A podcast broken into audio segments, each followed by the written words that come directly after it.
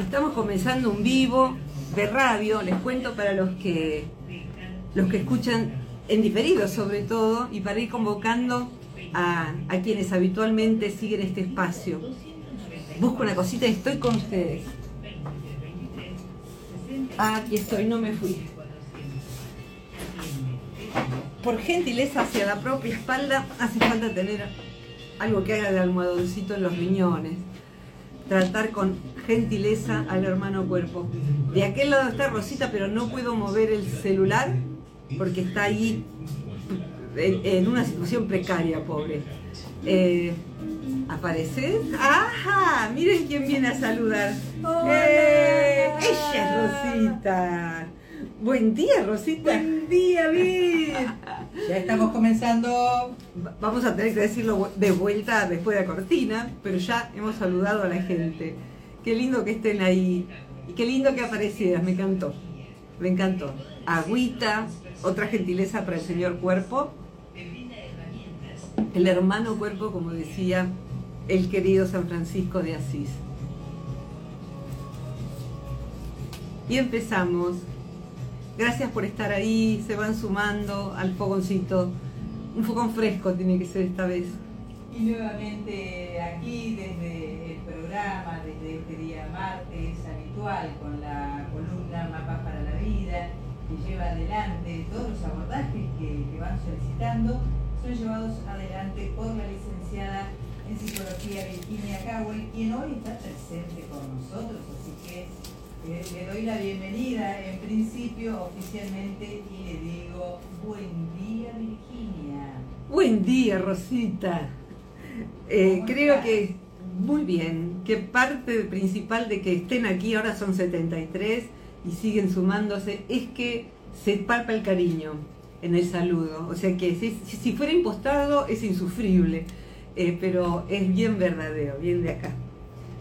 Bien. Olita a todos los que se van sumando. Te cuento que hay muchos oyentes que se van pronunciando eh, posteriores a la columna, gente de más cerca, porque estamos acostumbradas a que generalmente sean los de afuera, o sea, los del resto del país o gente de otros países. Pero en este caso cada vez más son los que van sumando locales. Locales. oyentes locales. Así- y Sergio que también se volvió a sumar hoy después de unos, eh, unas cuantas columnas. de, ajá, bien, bravo Sergio. Eh, para los que no sepan, estamos transmitiendo desde la ciudad de Luján, Argentina. Más o menos son los 15 kilómetros de donde yo vivo. Y aquí vamos con una pregunta de una escuchante de hoy. Y algo más les cuento. eh, para los que escuchen por, por podcast, como estoy transmitiendo en vivo, les muestro. ¿Se acuerdan de estas, estas hojitas de almanaques? Es muy poco común verlas. Y cuando las vi digo, ¡ay, qué lindo! Saco una hojita porque detrás tienen frases. Y siempre me gustó esto. Hace mucho que no tengo una, muchos, muchas décadas que no tengo un almanaque así. Y saqué una para nuestra columna de hoy y compartirla con ustedes. Y me dejó sorprendida porque la pregunta es esta, cortita y al pie. Bien. Hola, soy Eliana de Centenario. ¿Podrían tocar el tema de qué escucho cuando tengo una conversación? Si es lo que proyecto o no. Eliana de Centenario, entonces, Centenario queda en la provincia de. Muy al norte de, nuestro país. Y dice, siempre las escucho y voy aprendiendo y evolucionando con ustedes. Qué bonito. Salud, Eliana. Muchas gracias. Muchas gracias. Debe ser hermoso el lugar en el que estás. Eh, ¿Qué escucho durante una conversación? Yo creo que si uno lleva consigo esa pregunta, tiene muchas más chances de escuchar. El gran problema dentro de lo que son las conversaciones, los diálogos, los intercambios humanos, es que damos por sentado que estamos escuchando. Eh, dudar de si escuché correctamente ya es un buen comienzo, Eliana. Así que tu pregunta, cortita y al pie, como le, dije a Rosita, que es como se dice aquí, me pareció eh, así una pregunta chiquita que abre un abanico de temas. Y cuando saqué del montoncito, este que son unas cuantas, son todos los días que acontecieron en este año, dice nada menos que Shakespeare. Mira lo que te dice Eliana y a todos los que resuenen con esa pregunta. Oír con los ojos, oír con los ojos. Así que también escuchamos con los ojos, escuchamos con la piel. Van a ver. Oír con los ojos es una de las agudezas del amor. Diría inclusive del amor hacia sí mismo. Es curioso, ¿no? Que salga una frase así sincrónicamente que hable del escuchar, tenemos que saber que sí, cuando escuchamos todo lo que escuchamos, eh, imagino que les habrá pasado de estar escuchando música y sentir cómo vibra en el cuerpo, sobre todo en los lugares donde ponen música fuerte, alta, en un alto volumen. O sea que el cuerpo es una caja sonora, somos básicamente huecos. En todo el torso tenemos huecos los intestinos, el pecho, los pulmones. O sea que suena en nuestra garganta el canto del otro.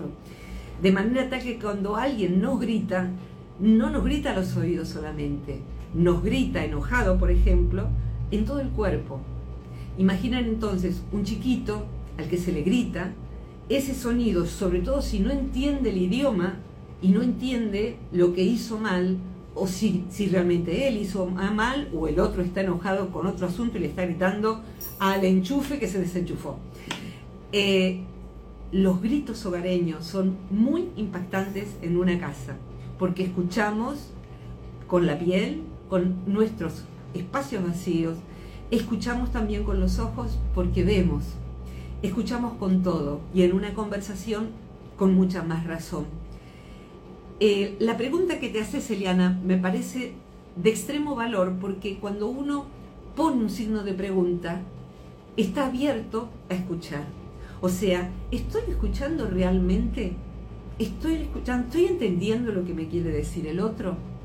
Y uno puede desarrollar ciertos hábitos para poder, para, para saber si uno ha escuchado lo correcto. Quiero decirles que yo amo entre mis seres queridos las conversaciones offline. ¿Qué es offline? Los mensajes de voz, sobre todo de voz, en el WhatsApp con mis amigos, con mi familia. ¿Por qué? Porque hay veces en que se dicen cosas muy importantes que uno se las puede decir al WhatsApp, pero por ahí no, le sale decirlo frente a frente. Casi siempre son cosas apreciativas. Y uno puede escuchar varias veces. Es más, a veces, claro, muchos de mis amigos son psicólogos, me, me mandan, fíjate lo que decís al final del audio entonces, al final del audio, eh, en vez de decir ellos, digo nosotros. O sea que me incluyo en aquellos que no soy yo que están teniendo un problema. Porque nosotros no podemos con esto, supongamos. Y es un problema de un alumno, de una, de una ex paciente. Eh, entonces eso, podemos decir cosas que pueden ser captadas por la grabación. De manera tal que, bendito sea el WhatsApp o lo que lo suplante, porque nos permiten eso dejar la palabra, escuchar muchas veces, guardar. De hecho, una de las cosas más difíciles de recordar de los seres queridos que ya no están es a veces el rostro, pero con el rostro podemos soñar. Sin embargo, es mucho más difícil recordar las voces. Hay como una vaguedad del registro de voz, eh, de manera tal que es importante grabar. Dicho esto, Acá hay uno de los tips. Graben, graben. No necesariamente para mandar por WhatsApp. Van a tener una conversación importante con un ser querido. Grábenla eh, de común acuerdo. Grábenla. Van a tener una sesión de terapia. Avísenle al terapeuta. Grábenla. Van a ir a lo del médico. Cualquier médico. Grábenlo. Porque van a olvidar. Porque era antes o después de las comidas porque además, en esos casos, en el caso de los profesionales, el médico, lo que fuera, un abogado, un trámite que uno está haciendo, una escribanía, cuando uno graba, el otro se cuida más de lo que dice y nos presta más atención. Así que grabar es como ir con alguien y estar segura de qué es lo que nos dijo. Y poder a la próxima, en la próxima preguntarle al profesional, porque tenemos derecho a preguntarle, en una consulta médica, en lo que sea. Grabar las sesiones de terapia es encontrar una riqueza insospechada, porque dijimos cosas que no sabíamos que dijimos, porque recordamos cosas porque se abrió la cajita de los recuerdos y luego rápidamente se cerró, se le puso varios cerrojos y olvidamos que hemos dicho lo que dijimos. Y además lo que nos dijo nuestro terapeuta, es posible que como se han removido emociones, no lo escuchemos. Entonces que quede allí grabado es muy importante. Ni les cuento lo que es. No digo grabar todas las sesiones, a lo mejor sí, yo he tenido pacientes que grababan todas las sesiones. Eh, yo grabo mis sesiones como paciente a veces, ante ciertos temas, y le digo, espera, espera, espera que quiero grabar esto. O sea que me está dando una devolución, una descripción de mi comportamiento o de lo que me está pasando, que es probable que como me duele o como rompe mi construcción de lo que es mi realidad, yo vaya a olvidar. Porque la memoria es selectiva. Entonces, imagínense lo que es recordar lo que uno dijo dos años atrás, cinco años atrás, en estado de enamoramiento, en estado de desenamoramiento y enojo, en estado de mayor objetividad. ¿Dónde queda la historia? Y es muy interesante. La historia, o sea, Eliana, en una conversación lo que escuchás no es necesariamente lo que el otro dijo. Y lo que el otro escucha, Eliana, no es necesariamente lo que vos dijiste. Así que van a venir más tips. Pero en principio por ejemplo, ahora estamos escuchando, yo, yo escucho a Rosita, Rosita me está escuchando a mí del otro lado de la pecera, eh, y ustedes me están escuchando a mí. Está bueno en una conversación importante anotar, anotar lo que el otro está diciendo. Algunas veces hemos hablado, Rosita, de las conversaciones al pasar eh, y las conversaciones de hablemos de esto. Me parece que te lastimé porque vi cómo cambiaste la cara hoy a la mañana. Y quisiera expresarte que me afectó y quisiera saber si te lastimé, quisiera preguntarte y te quisiera saber, saber decir desde dónde salió en mí lo que te dije, pero no fue ánimo de lastimarte. Entonces, esas conversaciones elaboradas son de una preciosura inconmensurable y no hace falta que el otro sea, tenga un máster en fisicoquímica. Cualquier persona, no importa su nivel de instrucción, Estamos hablando de inteligencia vincular, ¿eh? inteligencia vincular, implica inteligencia emocional e inteligencia espiritual, porque hay una inteligencia espiritual. Tratar de escuchar la esencia del otro. Así que si saque por ahí para anotar y si no va a estar subido en, Instagram y luego en YouTube, en Spotify y por todas partes la, en dos semanas. Pero si quieren anotan y toman algo de esto como una práctica. Y digo, voy, a practicar esto de la pregunta de Eliana. Rosita, ¿crees, ¿crees que te escuchemos? Tengo, Por favor. estoy entendiendo, de acuerdo a todo lo que vas contando, que eh, en, cuanto al esquema de comunicación se trata, somos el primer obstáculo para comprender. ¡Wow! Lo que decís me me ha puesto pelitos de gallina, digo yo. Sí, somos el primer obstáculo para comprender, no, que, no quepa duda. Eh, por ahí, salvo en poquitísimos casos, por ejemplo, cuando el otro trata de manipularnos, el primer obstáculo es el otro. O sea, cuando la gente quiere envolvernos con la palabra, ¿eh? y en ese envoltorio el obstáculo está haciendo el otro y estoy tratando de entender, y por ahí me dice, pero no entendés nada, esto ya te lo dije, ¿Qué parte no se entiende? Ninguna, porque estás mintiendo. Pero mientras estoy envuelto por el manipulador, no me doy cuenta de que me está mintiendo hasta que me entreno. Y ante una mentira no hace falta discutir, simplemente a veces hace falta carterita y a la calle, como a veces me han dicho. Por favor. Agregar es cuando realmente hay una manipulación súper eh, malintencionada cuando ocurre que alguien te llama, por ejemplo, a tu número privado y te apura. Sí, sí. De hecho, eh, hay muchísimas estafas en este momento. Eh, te llaman por teléfono y te apuran y te vacían el banco, te, te sacan lo que tenías en casa, te asustan, te, y sí. No tuviste tiempo de discernir. No hay tiempo de discernir y no importa cuán inteligente sea la persona, hay que estar atentos a, a cualquier psicópata que venga a estafarnos emocionalmente hacer un saqueo emocional. Eh, y lo que sucede ahí neurológicamente se le llama secuestro emocional. O sea, cuando alguien trata de generarnos miedo, por ejemplo los estafadores, muchos tratan de generar miedo o angustia, que está tu hijo, acá tengo a tu hijo, o tu hija me pidió por favor que le lleve lo que tengas en dólares, no sé, ese tipo de cosas. Eh, el secuestro emocional es que una cosita que tenemos acá, pero viene en el medio, se llama amígdalas, son dos, pero no tienen que ver con las de la garganta, son las que vibran en el momento en que hay miedo. Cuando eso vibra, eh, hay se disparan muchísimas neurohormonas que lo que producen es un estado de obnubilación mental. O sea, uno no puede escuchar y no puede tenerla, eh, eh, en vez de decir, pero hijo, qué voz rara que tenés, ah, mamá, no tengo tiempo de eso. Decime el nombre de tu perro. Decime el nombre de tu hijo. Y si no dice el nombre de tus hijos, sucede que no es tu hijo, no es que tiene la voz rara. Abuelita, qué nariz tan grande que tenés esa pavada que nos enseñó Caperucita, hay que estar avispados. Así que eso, hay conversaciones en donde el otro nos envuelve, pero hay conversaciones donde sí, y creo que es lo que Liana plantea, y lo has dicho de un modo maravilloso, ¿no? Yo soy mi primer obstáculo, porque no estoy pudiendo escuchar. Así que Eliana eh, es una práctica exquisita. La práctica de escuchar requiere de atención plena.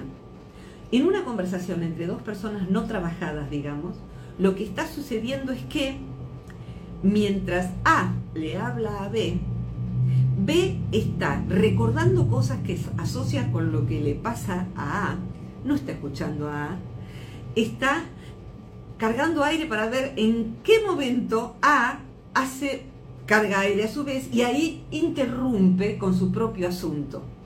Esto es muy triste en particular cuando el otro nos está contando algo que le duele horrores. O sea, que alguien puede decir, se me murió mi perro. Anoche estaba lo más viendo, y habla el otro, no está pidiendo consejo, no está pidiendo, está compartiendo, porque por supuesto que es más fácil esos dolores llevarlos de a dos. Nos está compartiendo algo que le produce culpa, y yo le había gritado anteayer al perro, lo que fuera, y cuando por fin el otro hizo un silencio porque tomó un sorbo de café, lo que está diciendo el que recibe el comentario del duelo, la, eh, la conversación de duelo que pide escucha, es, no sabes, cuando yo era chica me pasó lo mismo y ta ta ta ta ta ta ta ta ta ta y toma el micrófono y no lo larga y la verdad es que lo último que necesita alguien que está compartiendo un duelo, y he tomado un duelo que creo que casi todos hemos vivido, no necesita eso. Alguien comenta que le han eh, diagnosticado una enfermedad grave. Ah, no sabes, las que yo pasé con... No, no. Contame, contame qué te dijeron. Eso, eso. A eso que se le llama hoy en día atención plena. Atención plena es dice Thich Nhat un maestro vietnamita, es como una actitud completa en el rostro, en la postura corporal, de en vez de estar para ver si yo hablo, bajo la ansiedad, respiro, y la actitud, dice él, y si quieren anotan, es, estoy aquí para ti, querida, estoy aquí para ti. ¿Cómo se nota cuando alguien sabe escuchar? Hay un, una persona, un colega, un amigo muy querido del Centro Transpersonal de Buenos Aires que desarrolló un sistema que se llama escucha esencial y se aprende a escuchar, a escucharlo todo, a escuchar la naturaleza, a escuchar la propia voz, porque uno está diciendo algo tierno con una voz que no corresponde. Entonces, estar atento, fíjense, cuando uno está saliendo de una situación eh, en donde está áspera la vida, y alguien se acerca y le dice, te ayudo con el bolso, eh, te, llevo estas cuadras, dice un vecino, porque hace mucho calor para que estés cargando el niño y los bolsos. Son dos cuadras nada más, te llevo, te llevo, son vecinos, se conocen. Y uno, y, la que fue llevada dice, qué muchacho atento que es Osvaldo.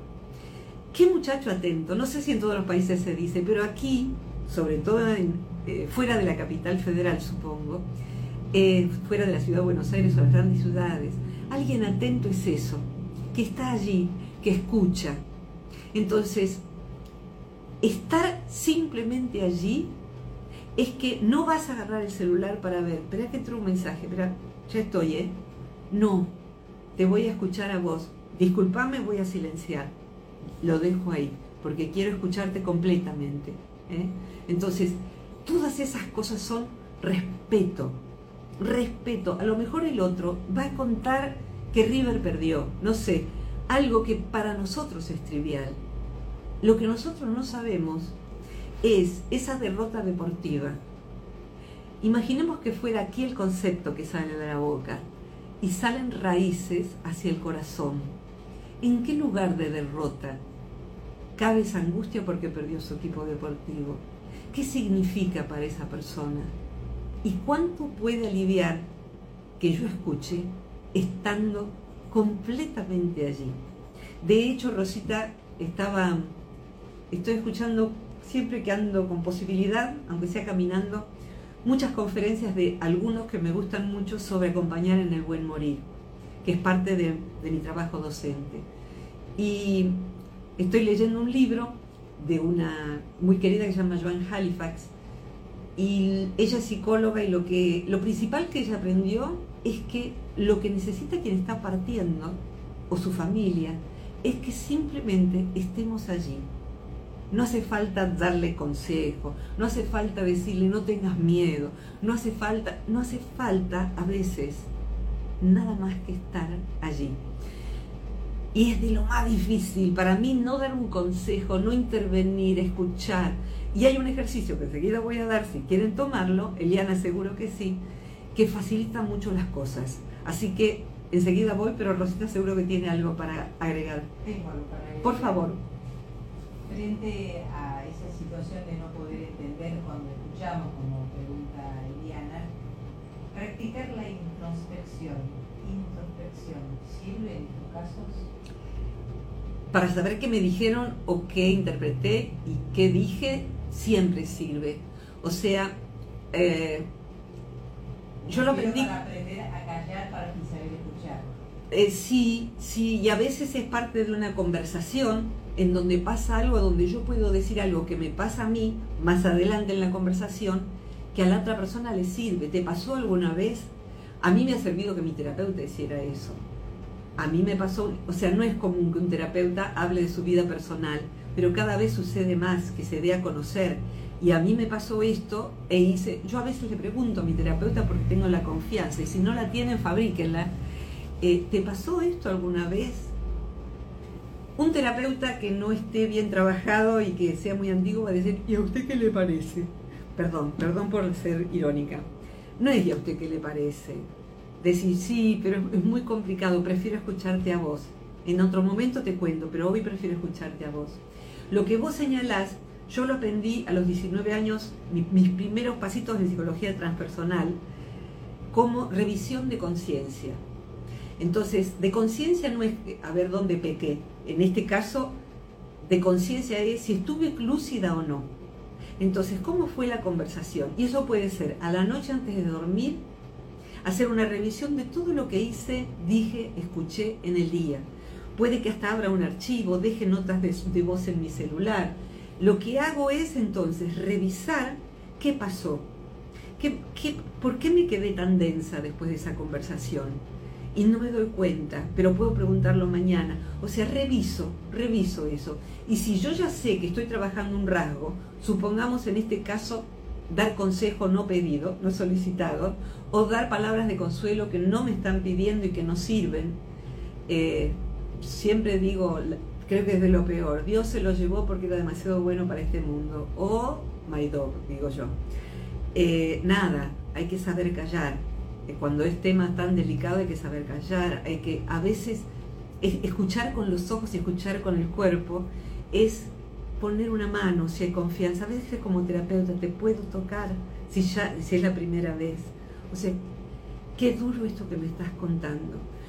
¿Cómo necesitamos que en vez de decir, ay, a mi prima le pasó lo mismo, alguien nos diga la verdad, qué duro esto que te está pasando? Ni me imagino cómo puede ser. Poder decir eso es empatizar con el otro y poder revisar en qué yo soy un obstáculo para escuchar. ¿Cuál es mi manera, decía Fritz Perls, el creador de la Gestalt, cuál es mi manera de interrumpir el contacto conmigo misma y con el otro? Y a lo mejor lo llevo interrumpido hace 15 años. A lo mejor lo llevo interrumpido per se por mi manera de ser. Hay personas que son, antiguamente se decía, un profesor decía, como un ventilador y tirar, como tirarle manteca a un ventilador. O sea que lo que hace el ventilador, por supuesto, es tirarte la manteca a vos. Eh, son refractarias, se dice. Refractaria que es que no ingresan nada a ese sistema, no escuchan, no preguntan, no nada, no hay conversación posible. Está esa persona encapsulada. Pero esa persona puedo ser yo. Yo no quiero ser refractaria, salvo que el otro sea un energúmeno y tenga otra cosa que aguantármela porque trabajo con él y resulta que es mi jefe. Entonces, bueno, me llevo refractaria om y me hago una escafandra con mi propio eh, clima interior que el otro no le voy a dar derecho a que lo mancille. Así que, como se decía en el campo, me resbala. O como decíamos de chiquitos, a mí me rebota y a vos te explota. Espejito, espejito, terminaba diciendo, ¿te acuerdas? Así que bueno, nada, yo sigo, espejito, espejito, refractaria a esa persona negativa que no la puedo evitar, porque es así, porque trabaja conmigo, supongamos, ¿no? Em, voy a ir a una práctica. ¿Querés agregar algo, Rosita? ¿O voy a, la práctica? A no tener estos consejos de sabiduría. Integrando Oriente y Desoriente, digo yo. Desoriente. Oriente y Desoriente. Eh, en verdad es, la psicología transpersonal procura integrar Oriente y Occidente, pero un chiste mío es que yo trato, trato de orientar Oriente, de, ensamblar Oriente y Desoriente. Eh, hay una práctica que está referida en un libro que se lo súper recomiendo, que alguna vez hemos hablado de él, que es Comunicación no violenta, de un señor que se llama Marshall Rosenberg, se llamó. No hace mucho que partió. Ese libro es joyita en Argentina está publicada por, publicado por Gran Aldea Editorial. Eh, en ese libro, Marshall Rosenberg, con comunicación no violenta, no importa cómo se escribe, lo van a encontrar enseguida. Compren el libro, si está en PDF, no lo descarguen, por favor, porque hacen falta que existan las editoriales, si no, no va a haber más libros, es simple. bajado eso, ese asterisco, un modo de asegurarnos de comprendernos en una conversación y conozco familias, parejas, amigos en donde se instituye eso. Es cuando algo es complejo, y un terapeuta mucho más, es esto. Eliana, lo que yo entiendo de lo que vos decís, corregime si estoy equivocada, es que cuando vos ta ta ta ta ta, lo que te sucede es esto, esto, y entonces quedás de esta manera. ¿Es eso lo que vos estás diciendo? Esa manera de poder expresarle el resultado de mi escucha, le da la oportunidad al otro que a lo mejor no se expresó correctamente, de corregirme. No, no, el final a veces terminó así. Y otras veces, supongamos alguien que tiene la respuesta lerda. Entonces, tener una respuesta lerda no es un pecado, porque por ahí el otro nos está lastimando y yo no lo puedo escuchar porque me dijo Virginia, estoy aquí para ti, cariño. El otro es un energúmeno, no es un cariño. Y me dijo algo que no me di cuenta de que me está humillando con eso que me dijo. Me doy cuenta tarde y después ya no le digo nada porque ya pasó. Entonces yo le digo, ¿esto es lo que estás diciendo que te pasa? Sí, pero no siempre.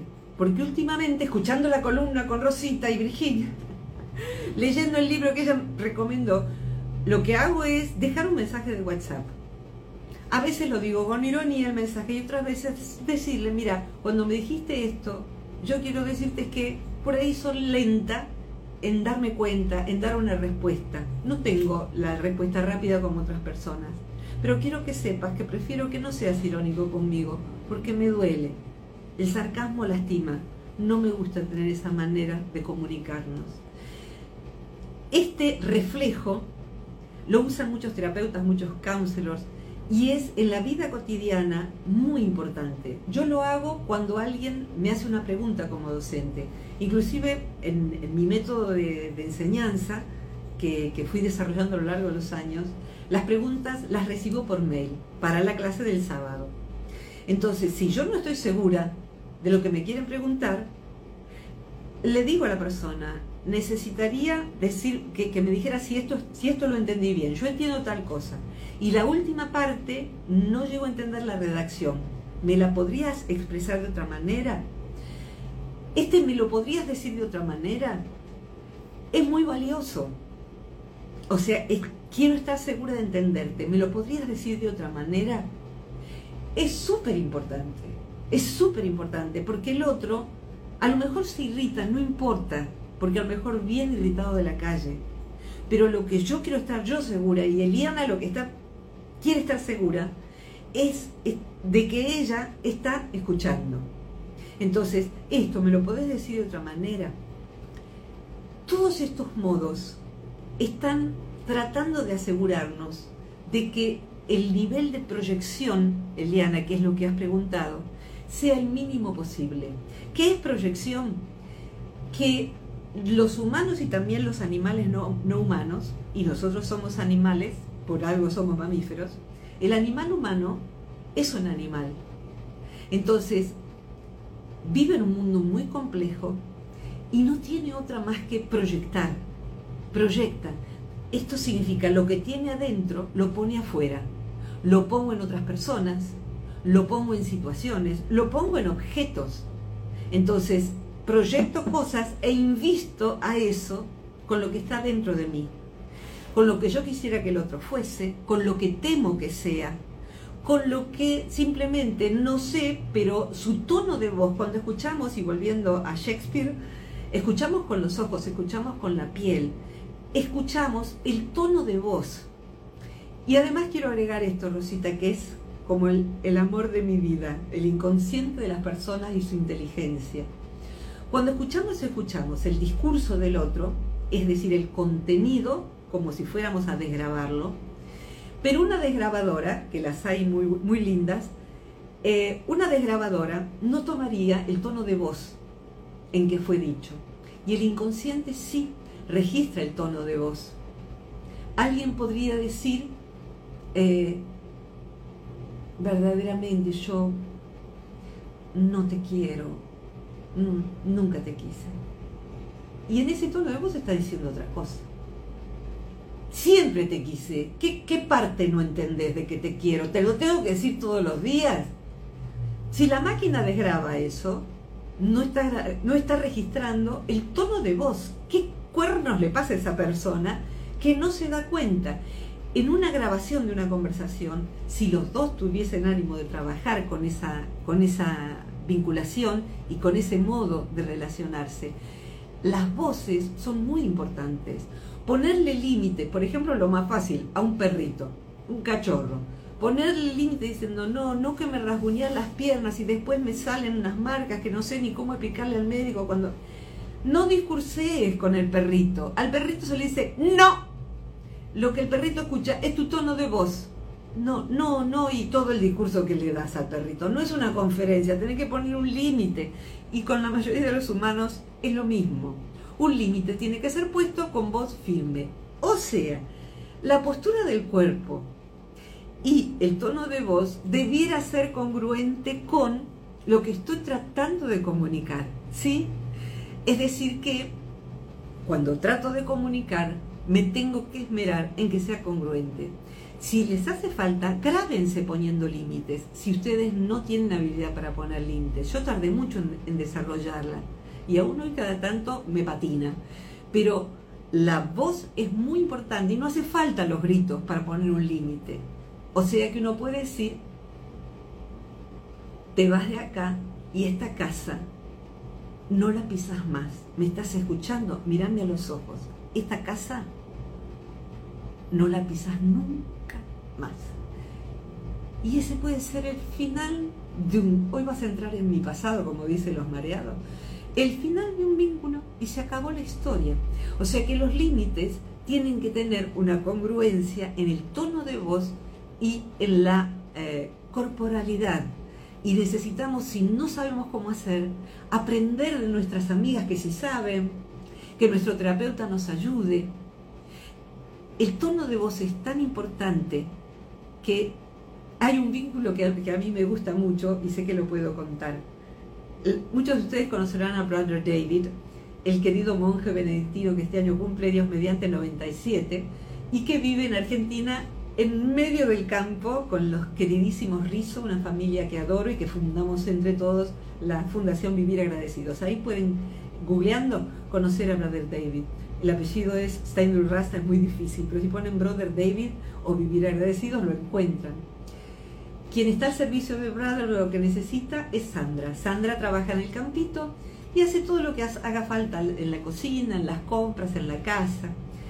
Él habla en inglés ella habla en español. Él entiende casi nada de español y ella entiende casi nada de inglés. Pero hay que verlos al brother y a, Sandra comunicándose. Es como si los dos hablaran en esperanto.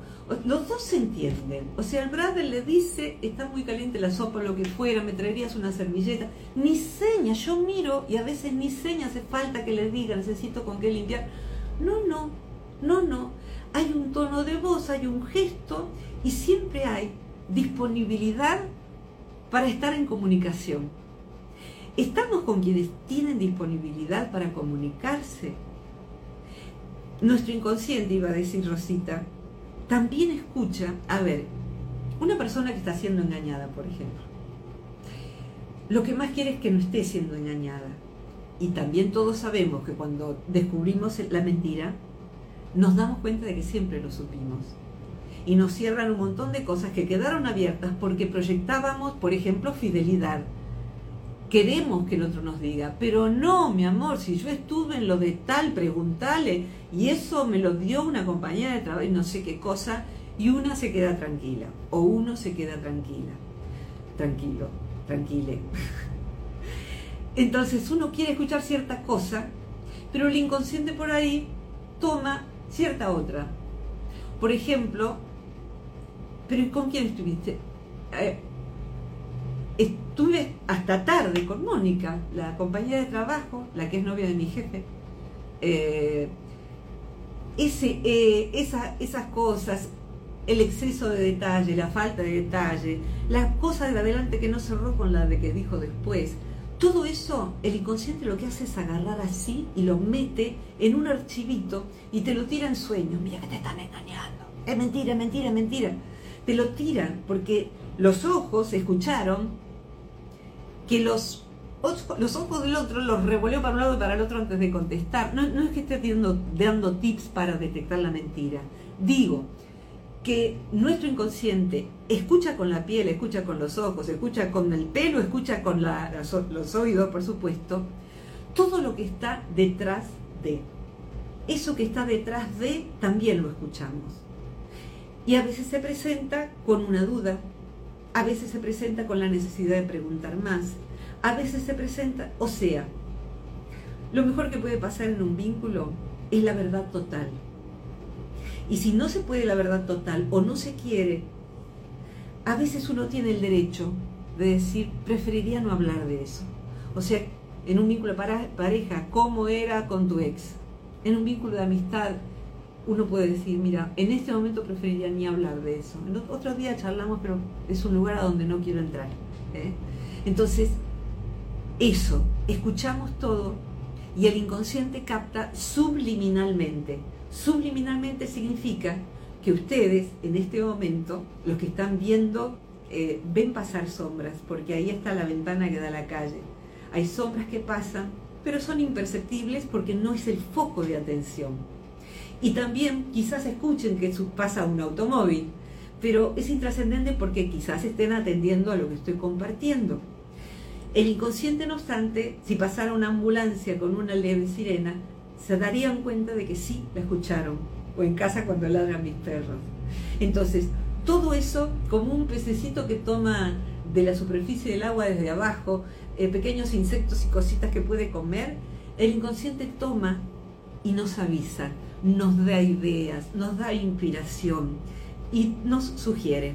En mi caso, como hace muchos años que practico escuchar al inconsciente, mi inconsciente es eh, muy prolífero en mandarme sueños y también eh, en base a escuchas, actitudes, actitudes. Diría brevemente, Rosita, eh, como para redondear mi parte, por, por lo menos, pero para que pueda servirle a Eliana y a todos los que están siguiendo, son 204 en este momento, Rosita. Ah, bien. Viste, nos juntamos, hacemos un, fueguito que, que nos da calor y nos juntamos. Hace algunos años atrás, no muchísimos, aparece una persona eh, que se supone era neurocientífica y que eh, cuando se presenta, su nombre, insiste que su nombre se escribe con K, siendo que habitualmente se escribe con C.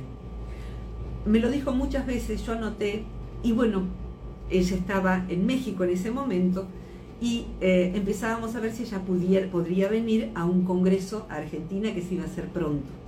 Entonces yo tuve muchas charlas con ella. Por ninguna razón grabé todas esas charlas. O sea que grabé con mi computadora todas las charlas. Y la verdad que fue algo que sentí que tenía que hacerlo, pero sin ninguna razón. Eh, y sin ninguna razón no le dije a ella que la estaba grabando. Lo haría, pero respeté mi no hacerlo.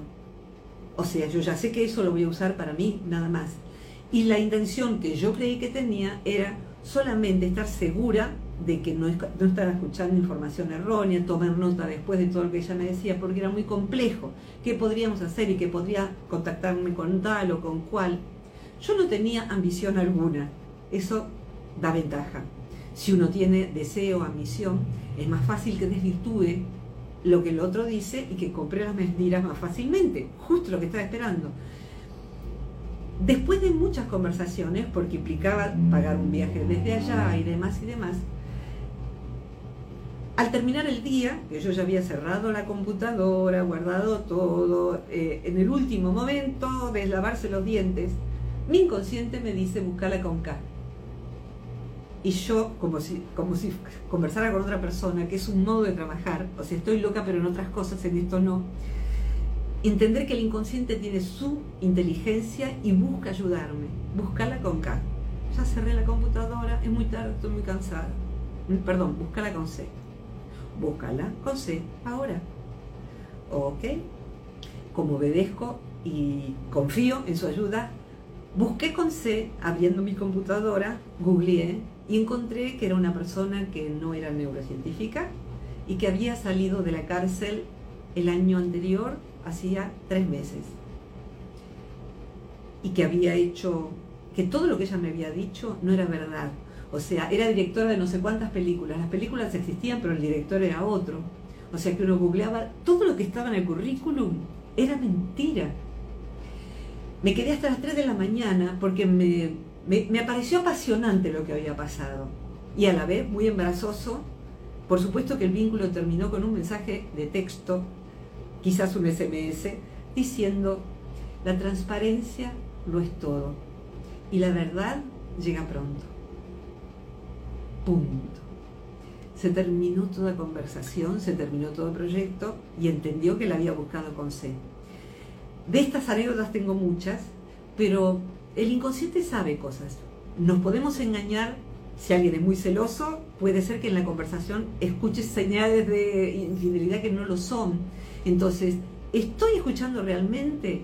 Si ustedes practican las poquitas cosas que les compartí, que son parte de mi práctica cotidiana, honestamente, eh, si dicen, este año voy por acá, y me hago cartelitos para no olvidarme, me pongo una alarma para que me recuerde cada cuatro horas hacer esa práctica voy a hacerlo este domingo con mi hija. Entonces, bueno, voy a tratar de hacer ese reflejo y ver si puedo entenderme. Entonces, van a lograr algo que les va a cambiar la vida. Se empieza chiquitito, se empieza chiquitito. Y el día en que uno se quiere dar cuenta, ha cambiado los vínculos, se ha desembarazado a personas que era mejor que no estuvieran en la vida de uno y ha dado espacio a personas valiosas hemos cambiado el plantel de conversaciones y de afectos en nuestra vida. Rosita, ¿redondeas vos? Mi mirada. Cuando se atiende el diálogo, y ese diálogo fuera, digamos, como dicen algunos, face to face. Sí, cara a cara. Y mirándose a los ojos. El sonido de la voz provoca una vibración en el cuerpo y en el inconsciente. Sí, es así. Eso fue lo que te pasó. Eso fue así. Eso fue así. O sea que estaba muy bien armada la mentira y de hecho muchísima gente luego supe compraron eso. Y cuando uno se dispone a, escuchar, todo eso es muy importante tener en cuenta cómo el inconsciente nos lo trae. A veces por un impulso, a veces de hacer la pregunta correcta. A veces podría ser que no es una mentira, que lo que pasa es que el otro está enamorado de una, por ejemplo, y una está enamorada de esa persona, pero ni loca se le ocurriría hacérselo saber porque seguro que no gusta de mí. Entonces, bueno, ahí tenemos dos enamorados que pasan 15 años trabajando en el mismo lugar y que quedan solos para toda la eternidad. Claro, entonces es, es tan difícil comunicarnos. Y por último, Rosita, el arte de conversar y de vincularnos de par en par, de par a par, de cara a cara, de oído a oído, de ojo a ojo, es novísimo. O sea que tiene décadas, no siglos. De modo que si no les sale, a mí tampoco me sale siempre. O sea que somos pioneros en el arte de tratar de comprendernos. ¿No les parece maravilloso? Vamos a sentar bases de cómo va a ser la comunicación de muchas personas de ahí en más. Entonces, en principio, cambiar la propia vida como Eliana quiere es ese signo de pregunta. Ese signo de pregunta es como un ganchito hacia la verdad, hacia abajo y hacia arriba en nuestro idioma. Eh, ¿Estoy escuchando realmente? ¿Me está escuchando realmente? Eh, y a veces hace falta, por último, en esto del reflejo, preguntarle al otro si se puede. ¿Podrías decir con mis palabras qué entendiste? Porque a lo mejor yo no me expresé bien. ¿Qué, te di a entender según vos? ¿Qué entendiste? Me gustaría eso. Si el otro puede, que diga qué es lo que entendió. Y uno puede decir, mira, estoy tratando de hacer prácticas de comunicación para poder entender mejor, entenderte mejor, expresarme mejor. Y si uno está trabajando, es posible que el otro tenga la buena voluntad de jugar ese juego. Terminamos acá, Rosita.